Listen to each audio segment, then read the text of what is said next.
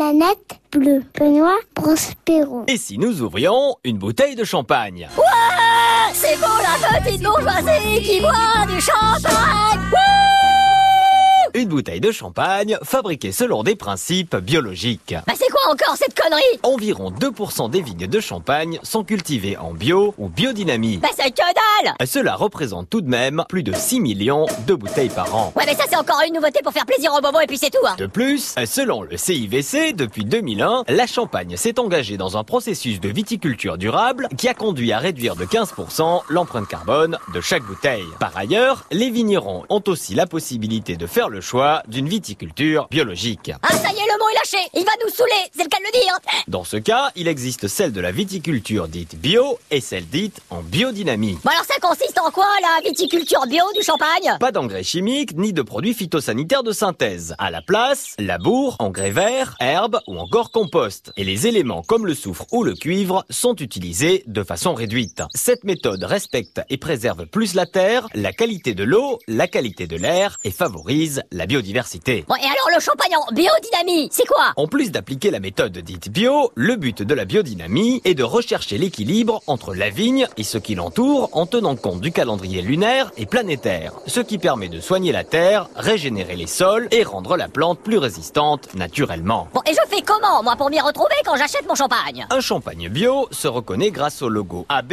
et l'eurofeuille. La feuille verte avec des étoiles, voilà. Un champagne en biodynamie est reconnaissable majoritairement grâce au logo Biodivin, Déméter ou encore Nature et Progrès. Bon, en résumé, on retient quoi Ben oui, ça, c'est vrai, on retient quoi Que le champagne fabriqué selon les principes biologiques représente environ 2% de la production, soit environ 6 millions de bouteilles par an. Que ce choix fait par les viticulteurs favorise la biodiversité et que l'alcool est à consommer avec modération. Évidemment, c'est beau la petite bourgeoisie qui boit du champagne La planète bleue vous dit merci. Merci, merci, merci, merci.